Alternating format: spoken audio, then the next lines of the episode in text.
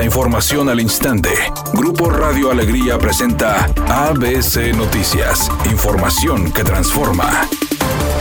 ¿Qué tal? Muy buenas tardes, esta es la información. El municipio de Guadalupe advirtió que no cuenta con los recursos económicos para pagar la nómina a sus trabajadores. Lo anterior a consecuencia de la congelación de las cuentas municipales ordenadas por las autoridades estatales. La alcaldesa Cristina Díaz explicó que la situación comprometerá también otras acciones que son útiles para garantizar los servicios más básicos de la población. La presidenta municipal dijo que los recursos embargados son necesarios para atender a la población en el día a día, ya que los municipios son los primeros correspondientes. Agregó que el Estado está cobrando una cantidad aproximada a los 47 millones de pesos por concepto de impuesto sobre nómina 2020-2021, un recurso que ya fue pagado, aunque de manera extemporánea, a causa del COVID-19, por lo que el Estado está fincando un crédito fiscal al más alto nivel.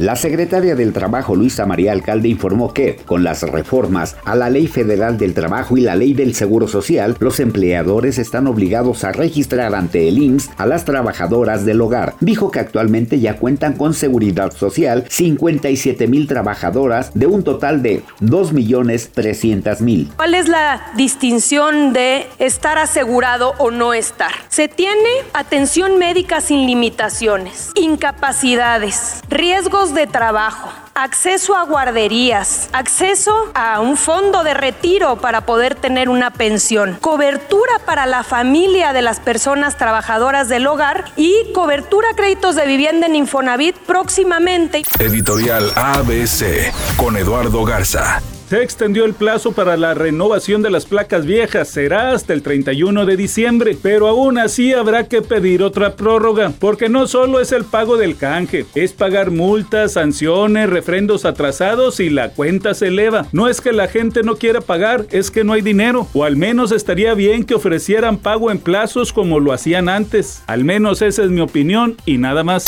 ABC Deportes informa el día de mañana. El equipo de México tiene su último partido de preparación contra Suecia. Y la pregunta es, ¿quiénes serán los titulares? ¿Cuál va a ser la alineación titular del Tata Martino? Dicen que el Tata Martino podría ir alternando los delanteros de acuerdo al rival en el próximo Mundial. Hay que recordar que México estamos a una semana de su debut que jugará el próximo martes su primer partido dentro de la Copa del Mundo. Así que esperemos obviamente que este último ensayo sea bastante bueno para el equipo equipo del Tata Martino.